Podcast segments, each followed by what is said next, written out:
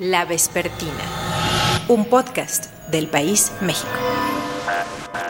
18 de enero de 2019. Martí Batres, presidente del Senado mexicano en ese momento. Ciudadano Alejandro Hertz Manero, sea usted bienvenido a esta sesión extraordinaria del Senado de la República. Acude ante este pleno en cumplimiento a lo que dispone la fracción tercera A del artículo 102 de la Constitución Política de los Estados Unidos Mexicanos, que exige una comparecencia previa para designar a la persona titular de la Fiscalía General de la República. La lucha por tener una fiscalía que sirva lleva décadas en México. El término fiscalía que sirva no es tan añejo, es cierto, pero la demanda de la sociedad mexicana para lograr una Fiscalía General de la República que realmente procure justicia a los mexicanos ha traspasado ya el medio siglo. En tiempos de Peña Nieto se intentó poner un fiscal carnal. La sociedad se movilizó y la jugada peñista se frustró. Luego, la entonces PGR estuvo acéfala un año entero. Y finalmente, con el cambio de gobierno se hizo la transición a la nueva Fiscalía Autónoma, que recayó en manos de Alejandro Gers Manero, un viejo conocido de las labores de seguridad y de la política en nuestro país. Transcurridos casi tres años de la llegada de Gers Manero a ese puesto, este personaje se ha convertido en el centro de la polémica por casos judiciales donde es evidente su conflicto de interés. Por su desdén a las víctimas, por su agenda al servicio del presidente López Obrador y por llevar a cabo una regresión total en la Fiscalía General de la República, es el fiscal de las vendetas. ¿Quién es Gers Manero? Que estará en este puesto hasta 2028, el columnista Raimundo Riva Palacio, el académico Sergio Aguayo y los activistas Ana Lorena Delgadillo y Alfredo Lecona responden esta pregunta aquí en la Vespertina. Soy Salvador Camarena, bienvenidos. Comparecencia de Alejandro Hertz Manero como candidato a fiscal general de la República. Señor presidente, señoras y señores senadores, primero agradecerles la oportunidad de estar aquí con ustedes. Su primera pregunta es su preocupación sobre la autonomía de la, de la Fiscalía. Yo considero que fundamentalmente la autonomía se da en el momento en que se cumple rigurosamente con la ley. Cuando hay una estructura jurídica y el fiscal, el Ministerio Público, cumple con todo rigor con el marco legal correspondiente, ahí es donde se demuestra la autonomía. La Vespertina. Ana Lorena Delgadillo, directora de la Fundación para la Justicia y parte del colectivo contra la impunidemia puede ser también. Impunidemia, oye, esto está bueno, no había escuchado ese término. sí, por ahí es un esfuerzo de tratar de, seguir eh, pues mostrando qué es lo que está pasando con la fiscalía, ¿no? Ya te contaré ahorita un poquito de, de qué hemos hecho por ahí. Claro, porque si hay infodemia, si hay pandemia, pues sí tenemos en México un problema con la impunidad a nivel pandémico, ¿no? La impunidad es uno de los problemas más graves que tenemos en el país y a veces nos cuesta darnos cuenta pues que el tema de que no funcionan las fiscalías y el el tema de que tengamos impunidad está vinculado con la violencia que seguimos viviendo, Salvador. Ustedes venían trabajando como colectivo, como organizaciones de derechos humanos desde hace tiempo para procurarle a México, digamos, una fortaleza institucional en la fiscalía. Y luego llegó a ese puesto el señor Alejandro Gersmanero. Déjame preguntarte primero ¿Quién es para ti Alejandro Gersmanero? Bueno, Alejandro Gersmanero es un abogado por la Escuela Libre de Derecho que se ha desempeñado la mayor parte de su trayectoria en el servicio público y bueno, fue rector también de la Universidad de las Américas, pero en resumen, es una persona que no cuenta y que no contaba en el momento que fue designado como fiscal con las características, con el perfil necesario para enfrentar la transformación de la PGR a la Fiscalía General de la República. ¿Qué perfil es ese? Bueno, lo que se requiere primero que nada es una persona que tenga una trayectoria destacada en el servicio de la Procuración de Justicia, que tenga resultados, que haya mostrado claramente de cómo tiene estrategias actuales para poder investigar, por ejemplo, el tema de la macrocriminalidad, que no se investiga como se hacía en el pasado con el caso a caso, sino más bien bajo una mirada de fenómeno criminal, con un perfil que, frente a la cantidad tremenda de víctimas que tenemos en el país, se requería un perfil eh, cercano a las víctimas y no alejado como está actualmente. se requería también un perfil de una persona que conociera el sistema acusatorio, que tenemos poco de haberlo implementado y que nos queda todavía largo camino por hacerlo, mientras que él no, no conoce el sistema acusatorio y al contrario trató como de derribarlo con las propuestas legislativas. Y digamos que también, sobre todo, pues que no tenga ese vínculo con, con el Ejecutivo, o sea, de la autonomía la parte principal es que justamente no tenga ningún tipo de injerencia externa para decidir a quién investiga o a quién no, como para no tener este uso político que estamos viendo actualmente de la propia Fiscalía General de la República. En resumen sería eso, Salvador. Bueno, no quedó nada. Digamos que en resumen no tenía un perfil adecuado, punto. Eh, entonces, ¿cómo te explicas tú y cómo conversan los colectivos? Eh, la llegada de Alejandro Gersmanero a la Fiscalía? Mira, pues desafortunadamente este tipo de nombramientos que se da en la Fiscalía General de la República, pero también lo estamos viendo en las fiscalías de los estados, obedecen más a componendas políticas que siguen siendo regidas, digamos, por el Ejecutivo, ya sea por el presidente de la República o por los gobernadores. Lo que sucede es que no están funcionando los mecanismos que están en la ley para la designación. Tenía que haber cumplido con un perfil adecuado, tenía que haber pasado por un escrutinio público por parte del Senado de la República y eso no sucedió. La designación se hace en muy pocas horas sin que realmente pudiera haber eh, una opinión además en general sobre cuál ha sido su trayectoria y si es la persona que se requería para la Fiscalía General de la República y además eh, sin un examen claro de cuáles eran sus vínculos en ese momento con el Ejecutivo. Mm. Esto lo vemos a nivel federal, pero lo estamos viendo, por ejemplo, ahorita en San Luis Potosí también. Cierto, cierto. Que el fiscal apenas llega el nuevo gobernador, presenta la renuncia y pasa en muchos estados de la República. Entonces, es una cosa que tenemos que ver más a nivel general en, en el país. Creo que se ha malentendido la autonomía, se ha manipulado el concepto de autonomía, la alegan cuando les conviene que no quieren colaborar, por ejemplo, con el tema de búsqueda de personas desaparecidas, con el tema de rendición de cuentas, pero se sigue utilizando políticamente. Dichos antecedentes que ya mencionaste harían entonces casi sorpresivo o marginal la posibilidad de que Gersmanero hoy tuviera un buen desempeño. Sí, yo creo que nosotros sabíamos que esto iba a suceder. Él se ha dedicado más a querer ser un legislador que a ser un fiscal. Fíjate que es, interesante, Salvador, cuando tú ves que él presenta su famoso informe de los 100 días, que, es de los pocos informes que ha presentado, lo que él decía, decía que la institución, o sea, que él encontró a una, a una PGR, a una Fiscalía General de la República, cuando él entra, a una institución que eh, se ha convertido en, en un verdadero verdugo de los enemigos políticos y que encubría de forma permanente a los cómplices del poder. ¿No? O sea, esa es la fiscalía, la, procuraduría que él encontró. Era profeta. Y lo que vemos es que esto no ha cambiado, ¿no? O sea, él decía en ese entonces que había un rezago de más de 300 mil averiguaciones previas o carpetas de investigación sin resolver, que el promedio general de eficiencia no alcanzaba más del 5% del volumen del, del total de los asuntos. Y esta situación no ha cambiado. O sea, cuando tú ves actualmente en qué está destinando sus esfuerzos, pues pareciera que se ha utilizado, como lo decía al principio, un poco más de manera política, que en buscar a las personas desaparecidas, que en atacar el tema como el secuestro, el tema de los homicidios, las redes de macrocriminalidad, esos que son los temas que le duelen a la sociedad, están prácticamente olvidados, ¿no? Hay esta sensación de que, bueno, es autónomo por X años y no hay nada que hacer. Este señor no le rinde cuentas a nadie. Ese es un mal concepto de la autonomía. La autonomía de lo que se trata es de que no haya ningún tipo de injerencia externa, eh, ya sea de poderes reales o poderes fácticos, para decidir a quién se investiga o a quién no. Esa es la autonomía. Que el fiscal proceda conforme a los elementos que obtenga de una investigación objetiva. Autonomía no quiere decir que esté fuera de la rendición de cuentas. El Senado tiene una tremenda responsabilidad por el nombramiento que ha hecho y por no exigir que el fiscal cumpla con la propia ley. La ley con la que recibió Gersmanero fue violada sistemáticamente por no presentar un, plan de persecución, por no dar informes al Senado, por no hacer para que se integrara el consejo del propio Ministerio Público, por no tener un, servicio de carrera y el Senado no ha hecho nada al respecto. Y aquí también habrá que decir que hay una responsabilidad del Ejecutivo. El Ejecutivo fue quien propuso a esta persona como fiscal y es quien tiene también la facultad para removerlo.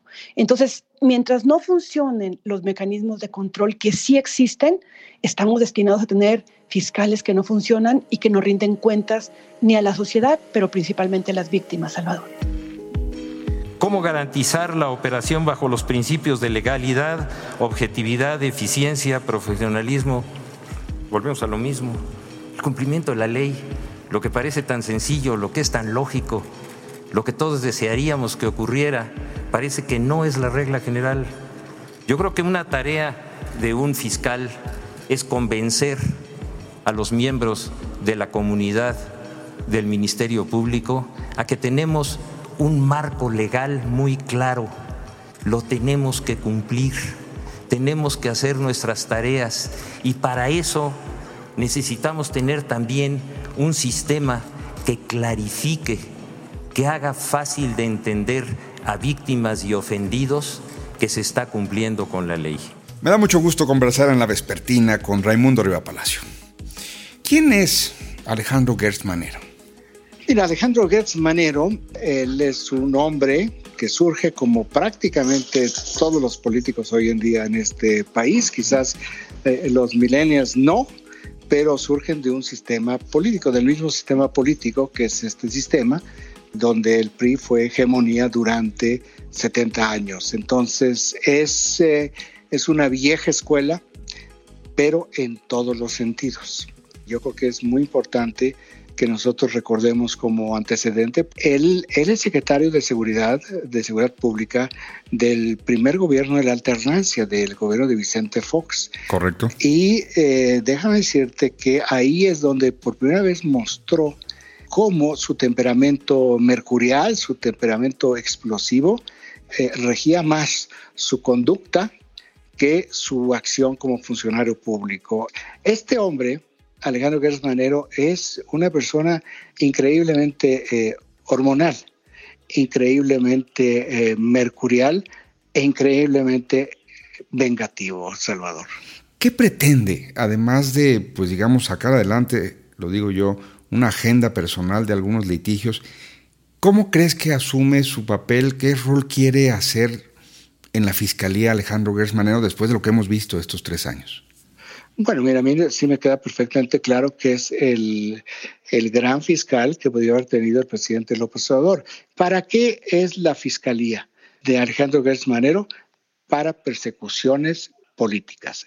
Eso es a lo único que se dedica y es a lo único que se ha dedicado a lo largo de estos tres años y fracción. Ahora, tú mencionas la parte de la agenda personal y yo te diría, estoy completamente de acuerdo contigo. Pienso que en esta línea en donde él es el brazo ejecutor en términos de justicia, de las necesidades, de las eh, filias, de los rencores del presidente López Obrador, ahí en esta gran avenida, porque es muy ancha la avenida del presidente López Obrador en este campo, él mete algunas agendas particulares y yo creo que hay dos agendas fundamentales. Una sumamente conocida en las últimas semanas, que es un viejo conflicto en contra de su excuñada, que estaba casada con su hermano que murió, a quien él ha perseguido tiene, la, tiene en la cárcel. A la hija de la cuñada, sí. Ese pleito es un asunto de herencia y de dinero, es un tema personal, no tiene nada que ver con la justicia, porque de hecho la justicia no le había dado ya la razón a Alejandro Gertz, Manero, pero él ya con todos los recursos que tiene la Fiscalía General, que hay que recordar que esta Fiscalía General, como estuvo diseñada para el combate al crimen organizado, se le dotó de una serie de recursos enormes, tiene un enorme poder la Fiscalía General de la República porque estaba pensada contra estos grandes criminales. Ese es uno. Y el otro es eh, algo que está sucediendo en cámara lenta que tiene que ver con la Universidad de las Américas en Puebla, que es una universidad muy reconocida en México y reconocida en, eh, el mundo, en donde eh, Alejandro Gérez Manero ha traído un, digamos, un interés por apoderarse o por quedarse como socio de una parte de la familia que es dueña o que era dueña de la universidad y que se quede con él. porque él tiene en la Ciudad de México una, no, no es una franquicia, tiene la Universidad de las Américas Campus Ciudad de México, que aunque se llaman igual, no, no tiene ningún vaso comunicante en lo administrativo. Hasta tuvieron un litigio por el nombre, ¿cierto? Es solamente para el nombre. Entonces son dos temas personales en su agenda que no están en la agenda del presidente, pero que sí aprovecha el que es el gatillero del presidente y pues en el camino se resuelve o trate de resolver algunos temas personales. ¿Quién nos iba a decir, eh, Raimundo, que esa gran batalla que se dio para una, tener una fiscalía autónoma? Totalmente, y hay algo adicional. Viendo lo que ha sucedido en los últimos días con este interés de meter a la cárcel de máxima eh, seguridad a una treintena de científicos y exfuncionarios de la ciencia y de la tecnología, pues mira, cuando hay un fiscal empecinado en esto, que además tiene el apoyo del presidente, pues tú y yo, cualquier persona puede ir a, las cárceles de, de, máxima seguridad con inventos de la fiscalía, como es este el caso. No es nada más un empleado directo del presidente sin pudor, por eso yo me menciono gatillero, sin pudor, porque el presidente en las mañanas da una instrucción y él la sigue ese mismo día o al día siguiente, pues realmente eh, lo que tanto se luchó y que tantos contrapesos y frustraciones hubo durante años, pues aquí vemos que el cinismo y la soberbia del poder simplemente se han trasladado a utilizar todos estos recursos en contra, yo no digo de un grupo, en contra de los mexicanos. Y esto, esto mira, yo no sé si si le daremos la vuelta a algunos a todo esto, si terminaremos el sexenio sanos y salvos, pero de lo que no me cabe duda es de que esto que están haciendo, no sé si tú, no sé si yo, no sé si otras personas, muchas otras personas, les van a pasar la factura más adelante. Informe de Alejandro Hertz Manero a 100 días como fiscal general de la República. Se llevó a cabo una revisión general de las 26.000 plazas autorizadas con el propósito de, de reorientar el mayor número de servidores públicos en el apoyo a víctimas y a ofendidos, en la presentación de sus denuncias y en el seguimiento de estas hasta su determinación final ante las autoridades judiciales. Se preservaron todas las plazas de base y se está llevando la reubicación de servidores públicos a las áreas prioritarias. Asimismo, se tuvo una disminución en la nómina de más de mil plazas de alto nivel que eran inútiles o injustificadas. Me da mucho gusto recibir en la vespertina a Alfredo Lecona, que tiene un podcast todos los días, de lunes a viernes, en el diario Reforma, El Café de la Mañana con la insuperable. Pero preséntala tú como con fanfarres, Alfredo. La implacable de la lengua, Paulina Chavira. Exacto. Paulina Chavira y Alfredo Lecona tienen el café de la mañana de lunes a viernes en Reforma y también tiene una larga trayectoria en la lucha cívica para procurar organismos, instituciones, mecanismos de, de procuración de justicia. Alfredo, bienvenido a la Vespertina. Muchas gracias, querido Salvador. Nos estamos preguntando en este episodio ¿Quién es Gertz Manero, fiscal general de la República?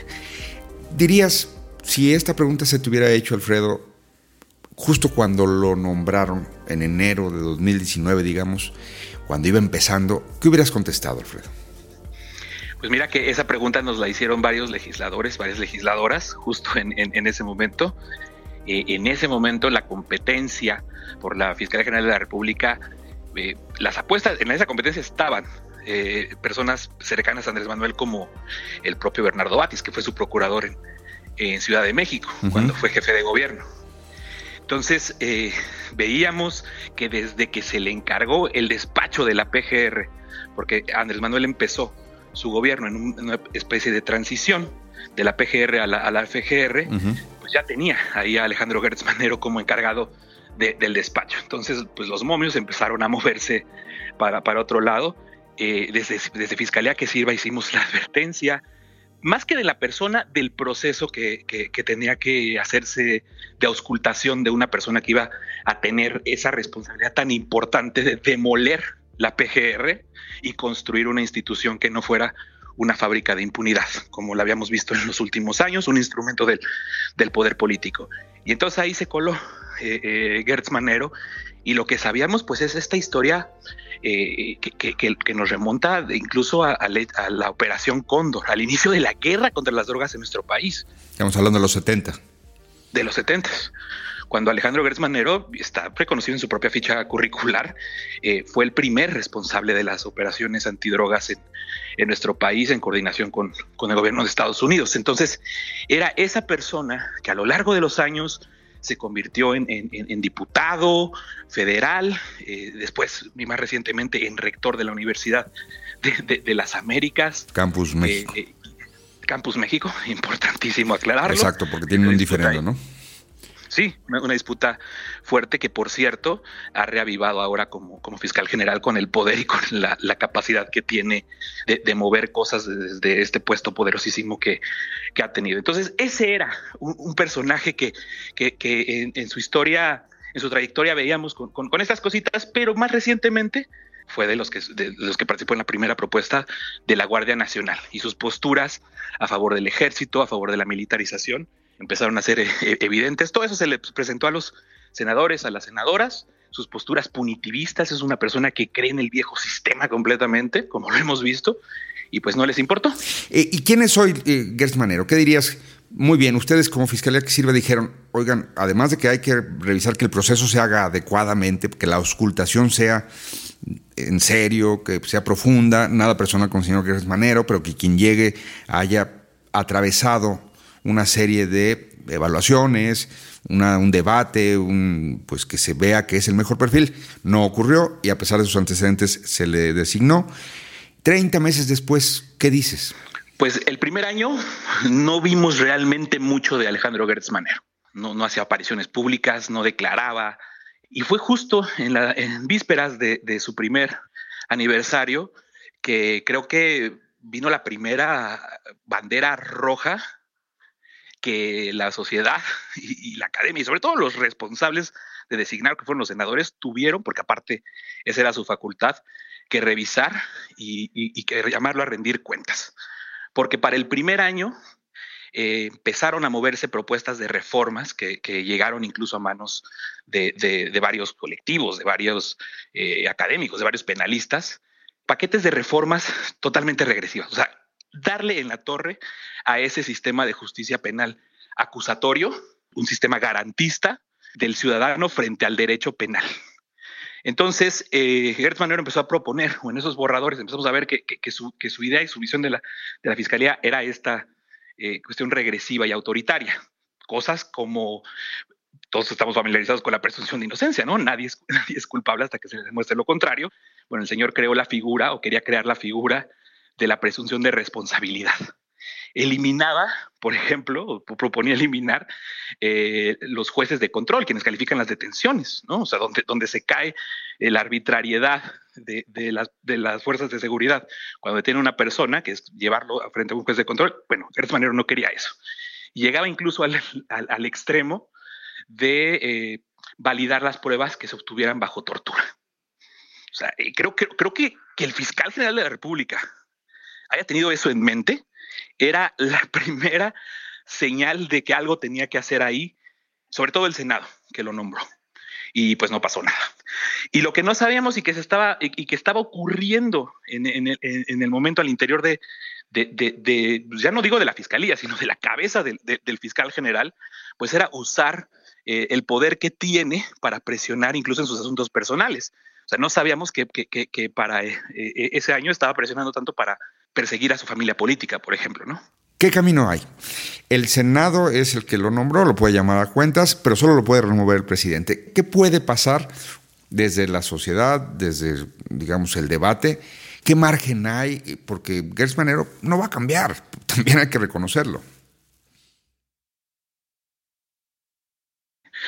Creo que, toma relevancia como nunca eh, el activismo que desde luego tenemos que reconocer que está apagado. Pero en el momento en el que vemos estos desplantes autoritarios, como, como bien dices, hay que ponerle o hay, hay que contarle lo que está detrás de lo que son las vendetas personales, los escándalos, lo que llega a la ciudadanía como, como algo que, que, marca un, un punto de, inflexión, que creo que en este caso fue la persecución contra eh, los 31 personas integrantes de, de CONACIT. O sea, esa es una, y claro que es preocupante, claro que es alarmante, pero hay como una veintena atrás de excesos, de hierros, de tropelías. Entonces nos tenemos que dar cuenta que, que esta, esta persona se va hasta 2028, ¿no? Y, lo que estamos echando a la, borda es la, la, oportunidad de pensar en un país que resuelva su crisis de impunidad, su crisis de derechos humanos.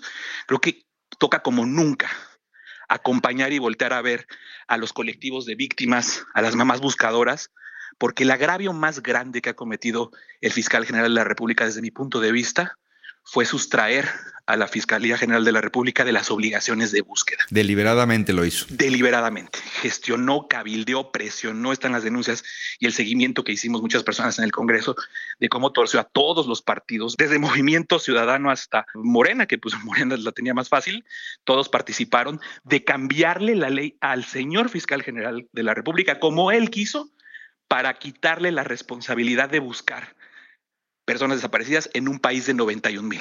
La verdad es que si no volteamos a ver estas historias y no aprovechamos el momento para levantar la voz y exigirle al Senado de la República que empiece un, proceso de, auscultación que pueda derivar un cambio o, algo tangible, eh, creo que el país realmente no va a aguantar hasta 2028 con Alejandro Gertz Manero.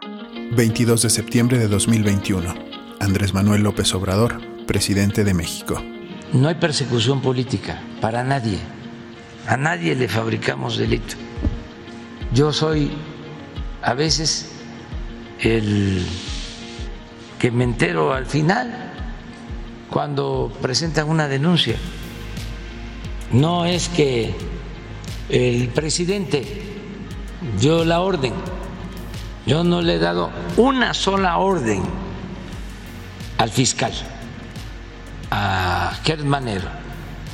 Ni una sola orden.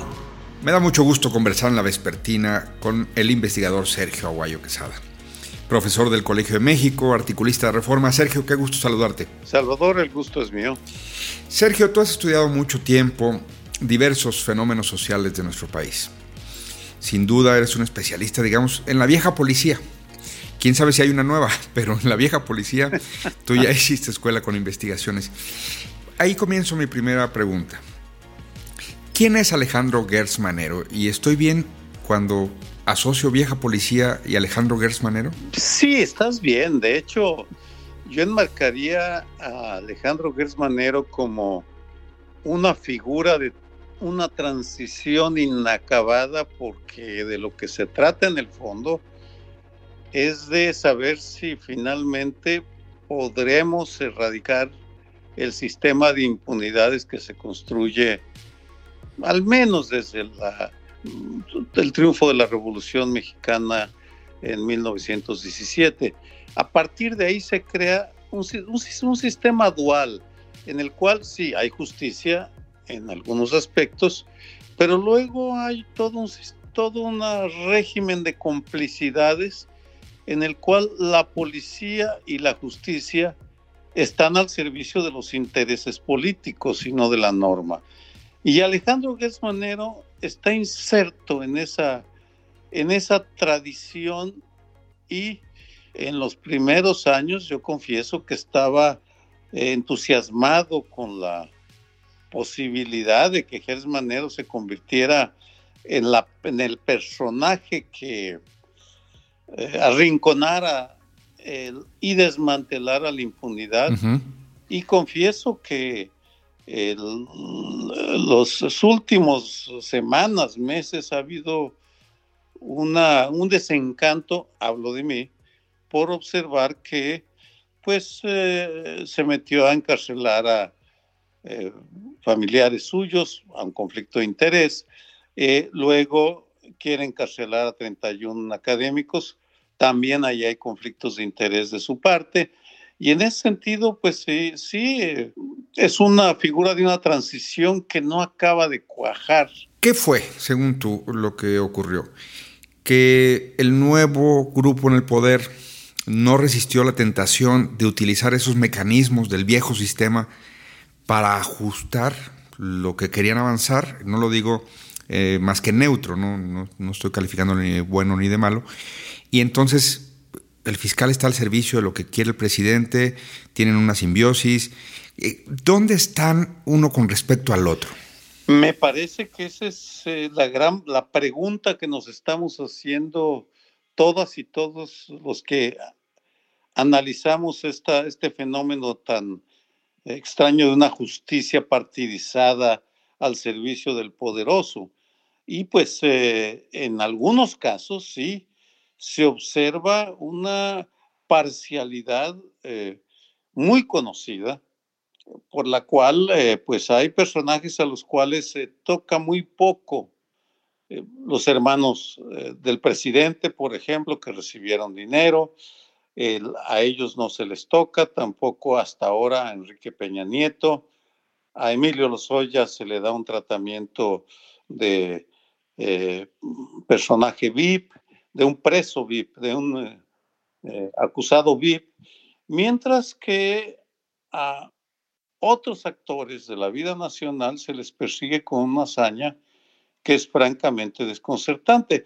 Y en ambos casos, tanto en el de los hermanos del presidente como en el de la familia política del fiscal, a la cual metió a la cárcel acusándolos de haber asesinado a su hermano, una historia muy, muy siniestra, muy turbia, como en el asunto de los 31 eh, eh, científicos académicos, eh, pues sí aparece esa, esa vieja tentación de utilizar el aparato de justicia para dirimir asuntos personales. Mi última pregunta y agradecerte esta conversación para la vespertina, Sergio. ¿Quién crees que salga al quite? ¿El Senado? ¿La sociedad civil? Es un momento pues, de reformular equilibrios. Es muy difícil hacer un pronóstico con la fluidez de los acontecimientos, la celeridad de lo que está pasando. Por ahora estamos viendo a que una, la comunidad académica está empezando a salir a protestar.